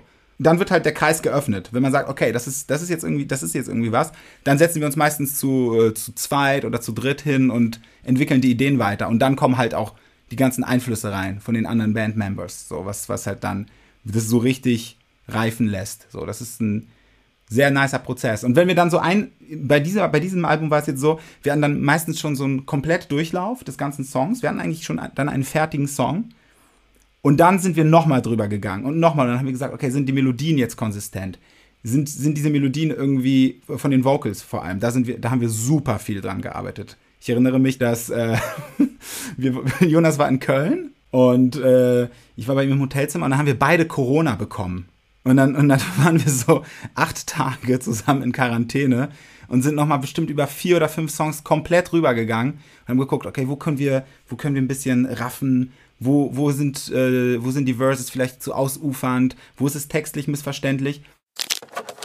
Aber was wirklich die krasseste Lehre ist, irgendwie auch so aus äh, kunstschaffenden, musikschaffenden Sicht für mich, was ich da, da mega mit rausgenommen habe persönlich, ist, äh, Sebo hat immer gesagt, man befindet sich, wenn man so eine Produktion macht oder wenn man irgendwie äh, etwas erschafft, was Kreatives, Ästhetisches, in einer sogenannten Spiralbewegung nennt er das. Also wir sind sozusagen die ganze Zeit, wir umkreisen den Mittelpunkt und die Spirale wird immer enger, aber wir kommen niemals an einem Ende an. Das ist eine unendliche Spirale. Und wir entscheiden im Prinzip komplett willkürlich, wann wir aussteigen aus dieser Spiralbewegung und bezeichnen dann etwas als fertig. Jetzt ist es fertig. Das heißt, wir hätten noch eine Woche länger in diesem Studio sein können und dann sagen können, es ist fertig. Aber, aber wir wissen nicht, ob es dann besser wäre. Wir hätten auch alle Projekte nochmal löschen können und nochmal von vorne anfangen können. Oder vielleicht hätten wir sie vor einem Monat früher sagen müssen, okay, jetzt ist es fertig. Vielleicht hätten wir keine echten Drums einspielen sollen. Das kann man halt nie sagen. Es sind alles Entscheidungen, die auf diesen, auf diesen Prozess, in diesem Prozess passieren. Und das fand ich irgendwie einen sehr befreienden Gedanken, irgendwie generell. Das, das habe ich jetzt wirklich extrem, äh, ja, irgendwie internalisiert seit dieser Zeit. Dass man sagt, okay, eigentlich ist es eine Entscheidung von vier Personen oder fünf Personen, die alle nur irgendwie aufgrund ihrer Subjektivität äh, entscheiden. Jetzt ist es fertig. Schön, ey, ich glaube, ich habe einen sehr guten Einblick bekommen in die ganze Produktionsphase und die Abläufe und kann mir einiges besser herleiten. Also, was ich vielleicht noch anmerken wollte, bevor wir auf die Textebene gehen, für mich, der sich dann irgendwie das Album das erste Mal angehört hat, äh, klangen ganz viele Song-Intros wie Song-Outros. Das habe ich mir hier notiert und das finde ich ein ganz spannender Aspekt vielleicht an der, an der Platte so und wiederum Song-Outros teilweise wie so klassische Song-Intros. Also allein das ist irgendwie irreführend und, und schön. Und dann habe ich mir noch aufgeschrieben, gut, aber ich denke, ja, darüber wurde sicherlich auch oft schon öfter schon berichtet, trügerischer Feelgood-Vibe. Also irgendwie ist das Album immer in Bewegung, man hat immer das Gefühl, man kann gut dazu viben. Es ist äh, eher ein sommerlicher Sound, aber die Themen ziehen einen doch wenn man sich tiefer äh, reinfühlt, zum Teil ganz schön runter und ähm, das ist, das ist emotionaler Betrug sozusagen. oh, wow. Finde ich ja gut. Trügerischer Feelgood-Vibe. Das trifft's extrem gut, Alex. Hat, glaube ich, noch nie jemand so auf den Punkt gekriegt. Ähm, es ist aber auch so ein, ähm, so ein ziemlich treffender Aggregatzustand für die Betrachtungsweise äh, von Pudeldame in Hinblick auf verschiedenste Themen, die wir behandeln. Das sind ja gesellschaftliche Themen oder auch einfach Introspektiven, Momentaufnahmen, emotionale, wie auch immer. Uns ist es schon wichtig, so, dass wir selbst auch ein Feel-Good-Vibe erzeugen. Also, ich sage immer so, Pudeldame ist so meine persönliche Disco, wenn ich mit Pudeldame auf, auf Bühne gehe, so, weil ich will einfach echt anderthalb Stunden eine extrem gute Zeit haben, sowohl musikalisch als auch, ähm, es muss einfach krass in den Körper gehen und man muss da Bock drauf haben. Man muss extrem viel Abwechslung haben. So, ich finde nichts schlimmer als Konzerte, bei denen ich nach 20 Minuten das Gefühl habe, jetzt habe ich schon alle Songs gehört eigentlich. So, ich, ich weiß jetzt so, ich, jetzt kann ich mir das noch 50 Minuten reinziehen oder äh, auch nicht. So, und bei Pudeldame ist halt immer irgendwie, man, man, das Trügerische ist ja auch, dass man immer, immer, immer wieder überrascht wird. So, ne? Und thematisch ist es aber eben auch so, es sind halt natürlich Thematiken, die uns vier äh, junge sind wir jung? Weiß ich nicht. So äh, Quarterlife Crisis, Cis-Mann, weiße Boys irgendwie so ähm, halt interessieren und wirklich was angehen, so, ne, die wir behandeln. Und es sind oft Themen, die halt irgendwie irgendwo in meinem Kopf entsprungen sind und die dann äh, zu einem Diskurs geführt haben innerhalb der Band und extremst unterschiedliche Point of Views und auch oft Gegensätze irgendwie zutage führen über so ähm, verschiedene Ansätze, sich dem Thema zu nähern und ich versuche die halt als Texter dann irgendwie einzufangen ähm, und sich halt uns selbst halt als Bandcharaktere dann nicht rauszunehmen, sondern immer irgendwie zu reflektieren, okay, ey, wir sind auch auf jeden Fall part of the problem. So. Und ich finde, das bringt dann so einen schönen, so, so ein bisschen darken Humor in die Kiste rein. Das ist so ein bisschen die Art und Weise, wie wir die Welt sehen und wie wir sie betrachten wollen. Es bringt ja nichts, den Kopf in den Sand zu stecken. Also feel good Vibe auf jeden Fall aber es bringt auch nichts, ähm, äh, mit naiven Scheuklappen rumzulaufen. So. Es gibt, einfach viele Dinge, die uns, äh, die uns überfordern, die uns unlösbar erscheinen, äh, auf die wir keine Antworten haben. Und diese Fragen, äh, die unser Leben bestimmen, die finden dann halt irgendwie ein Ventil in unserer Mucke und in unseren Texten.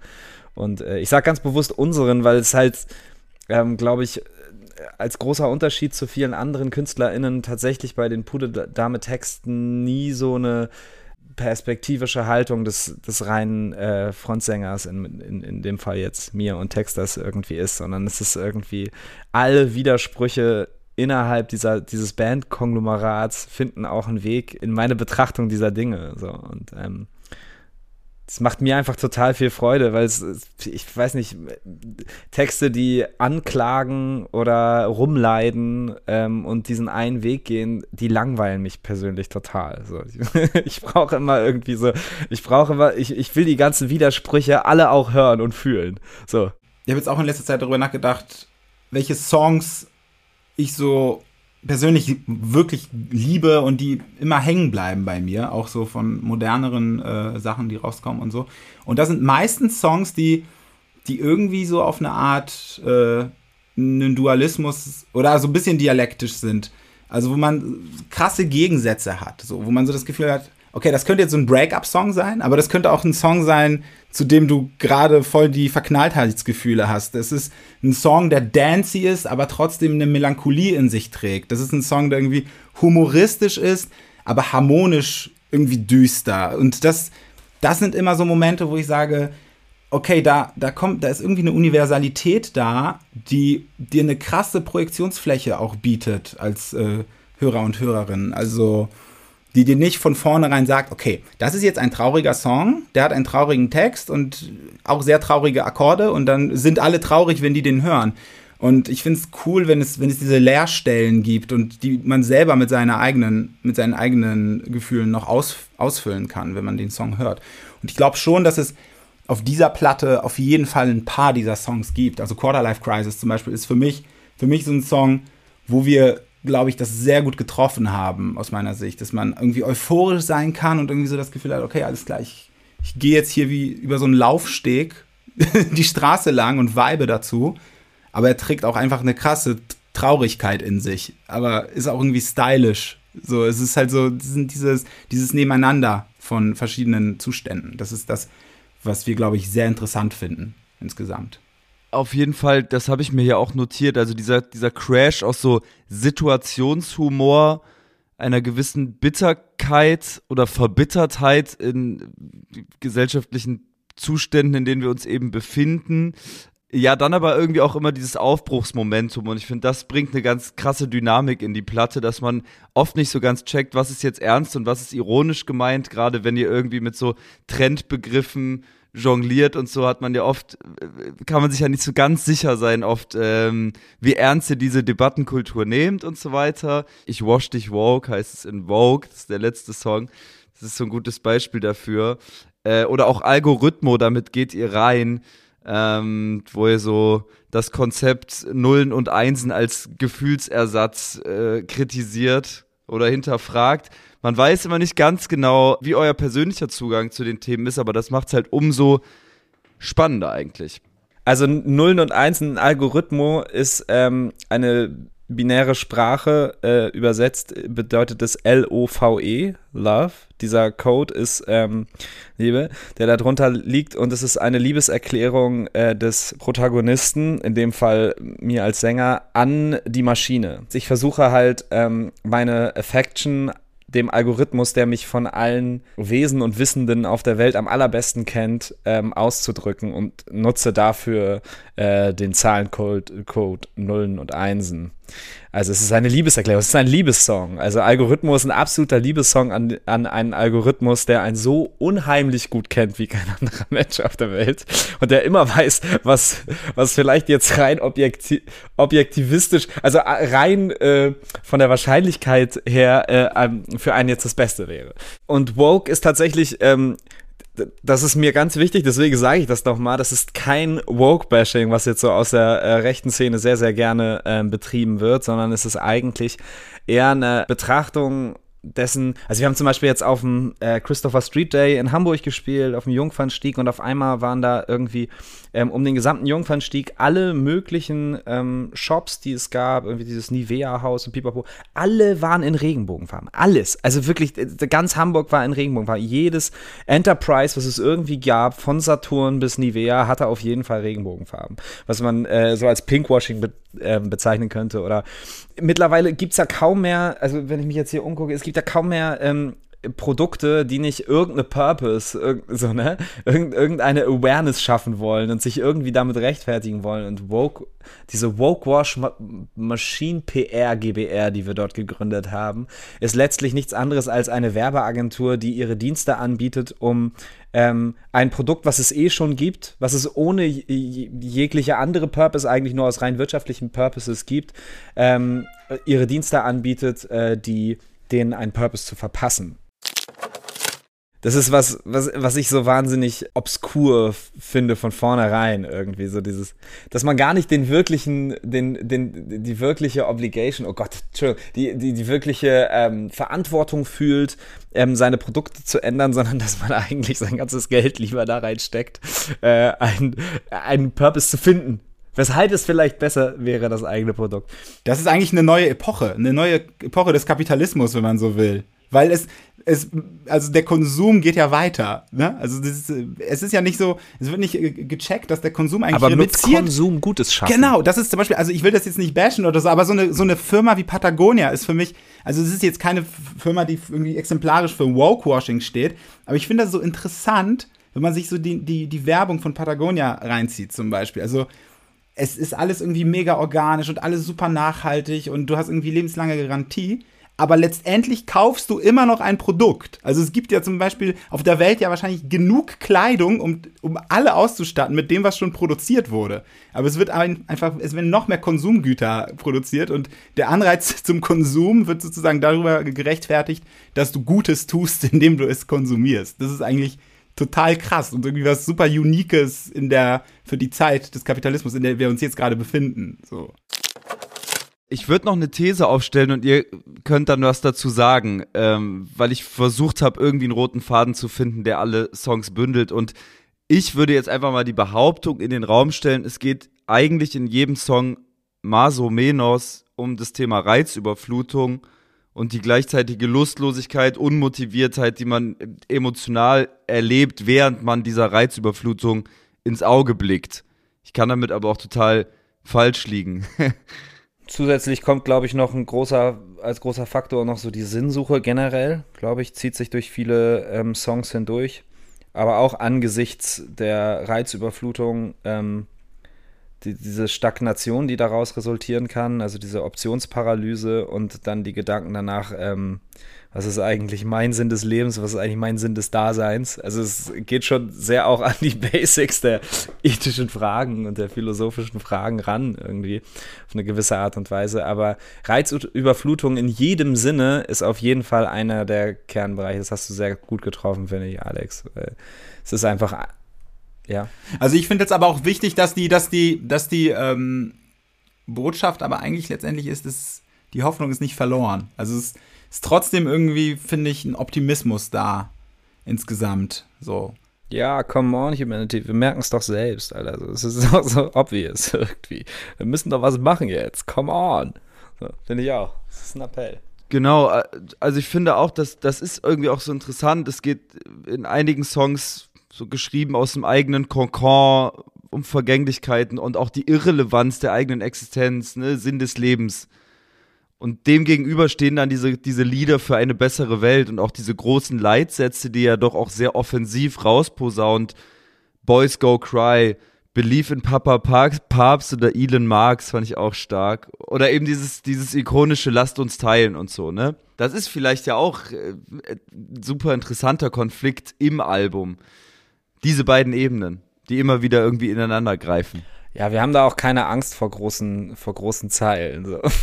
es, ist, es, ist immer wieder so ein Drahtseilakt. Wir hatten, es ist lustig, dass du, dass du die eine oder andere Zeile jetzt aufgreifst. Zum Beispiel bei, die, bei diesem Boys Go Cry. Das war mal ein Refrain. So. Und da haben wir echt lange drüber gesprochen. So, boah. Ob das populistisch ist, wenn wir das machen. Ja, genau. Wo, wo fängt der Populismus an, Freunde? So, aber ähm, wir brechen es halt sehr, sehr gerne in den Strophen. Und bei Common Humanity ist es gar nicht anders. Das war eigentlich auch nur eine Zeile in einem Song, den ich geschrieben hatte, so, und Dave hat sich dann hingesetzt und so einen äh, vierstimmigen Chor, so Earth, and Fire mäßig, irgendwie zu Hause eingesungen und mir zurückgeschickt und der ganze Song bestand auf einmal nur noch aus diesem Hype-Refrain, dieses Come on, come on, Humanity, lass mal teil. Es war bei mir irgendwo in der Bridge, die ich geschrieben hatte, drin und Dave schickte mir das zurück und ich bin so rückwärts vom Stuhl runtergefallen und gesagt, was ist, Digga, was ist das denn, Alter? Das klingt als, als so, so, so good, good-weibiger Gospel-Style ist das fast schon, ne? Und da haben wir uns auch echt, ich, Digga, das können wir nicht machen. Das, das geht einfach nicht so. Das ist einfach, das ist viel zu einfach. Und äh, Digga, ich fühle es so sehr. Ich bin gerade so am Hypen. Ja. Oh, ich glaube tatsächlich, dass man sich diesen, diesen, dieses Fünkchen Populismus erlauben darf in den Hooks, wenn so die Strophen eines gewissen Pathos entbehren. Also wenn wir sozusagen es schaffen, dass die Strophen nicht pathetisch sind. Ich finde jetzt zum Beispiel, ich schaue Titanic und auf alte Polaroids, ich denke an was ich so bereue, ich denke an meine alte Freundin. Das ist halt absolut unpathetisch. Das ist halt so wie jemand, der, der einfach sagt, was ihm gerade auf der Zunge, Zunge liegt. Das ist halt so total unmittelbar und versucht nicht irgendwie aufgeblasen zu sein. Es ist naiv im Prinzip. Deswegen kann man dann als größere Klammer später schon Boys Go Cry sagen. So, weil das irgendwie dieser Balanceakt ist. Es wird kurz pathetisch, aber dann ist es wieder so naiv und so bescheuert, dass man den Pathos, der später kommt, schon auf jeden Fall verzeiht im, Vor im Vorfeld. So. Und das, das ist einfach irgendwie das, wonach wir auch suchen, glaube ich. Es ist so ein bisschen so ein Common Sense in der Band tatsächlich. Es gibt so einen gewissen ähm, Humor, so eine gewisse Betrachtungsweise, in der wir uns alle total begegnen können. Also es gibt so ein, es gibt so ein Pendel, so, was, was irgendwie sagt, okay, das ist jetzt für uns genau so, wie wir es sehen, so wollen wir es präsentieren. So. Und, und, und also nicht, dass es nicht 100.000 Wege in dieser Band gäbe, ein Thema zu behandeln, aber es ist tatsächlich ganz spannend zu sehen. Wir haben ähm, unterschiedlichste Phasen auch bei diesem Album gehabt, in des, im Songwriting selbst. Und für mich persönlich als Texter waren fast die spannendsten Phasen bei mir drüben hier einmal über die Straße im Studio im Dachgeschoss zusammenzusitzen und über die ersten Layouts textlicher Natur zu sprechen und zu gucken, wie, wie ist eigentlich die Rezeption der Band, wie ist deren Sicht der Dinge, wie nehmen die Sachen auf? Und, und, und darüber zu diskutieren und dann zu schauen, ab wann gibt es nur noch grinsende Gesichter? So, ab wann gibt es nur noch äh, nur noch so dieses Strahlen im Gesicht, wo ich denke, ja, okay, also so, so, so gehe ich mir, so sehe ich das irgendwie auch. Das ist ein bisschen, das ist ein bisschen bitter, wie du selber gesagt hast, ein bisschen bitter, ein bisschen lustig. Ähm, es ist ein bisschen absurd. Es ist manchmal ein bisschen populistisch, es ist manchmal ein bisschen naiv, aber es ist genau dieses, ähm, das ist so die, die Farbe, die so rauskommt, wenn man alles zusammenschmeißt bei uns. Ein schönes Braun. Nee, äh, so ein schönes. es, ist, es ist so das Mosaik, das sich tatsächlich ergibt, so aus den Scherben unseres Daseins. Wow, wirklich ganz tolle Erklärungen von euch beiden. Ich habe eine letzte Frage, weil im Pressetext so eine schöne Formulierung aufgetaucht ist zum Album. Da heißt es, die Kernfrage des Albums sei, äh, wie viel Wahrhaftigkeit verträgt die Ironie und umgekehrt. Und äh, meine sehr stumpfe Frage jetzt am Ende unseres Gesprächs wäre, ob ihr im Zuge der Platte Antworten auf diese Frage gefunden habt. Wie viel Wahrhaftigkeit verträgt die Ironie? Äh, irgendwie ist es ist so ein Album ja auch immer ein Lernprozess auf einer auf einer inhaltlichen Ebene, auch im Bandkollektiv. Wenn es weh tut, ist es gut, glaube ich. Dann haben wir den richtigen Amount getroffen. Und, und bei uns tut es ganz oft weh. Also, das ist zumindest bei mir so. Es gibt in jedem Song mindestens eine Stelle, in der es so, so wahrhaftig wird, dass es richtig weh tut. Und dann ist es, glaube ich, gut. Wie gesagt, Come On Humanity ist draußen und Pudeldame sind im November auf großer Tour. Die Sinus-Playlist beinhaltet ab jetzt Pretty Privilege, mein Lieblingssong vom neuen Album. Jonas wünscht sich American Tune von Simon and Garfunkel und David legt Looking for Somebody to Love von The 1975 auf den Grill. Weil wir am Ende dieser Folge angekommen sind, lege ich auch noch ein paar Neuerscheinungen nach, die ich sehr mochte. Und zwar Wellen von Future Bay, Happy von Joy Dinalani, Arm in Arm von Pöbel MC und Coming of Age von Blush Always. Das war's mit Ausgabe 28. Tausend Dank an alle, die bis hierhin dran geblieben sind und Sinus trotz des undurchschaubaren Release-Zyklus und der langen Pausen zwischen den einzelnen Ausgaben die Treue halten.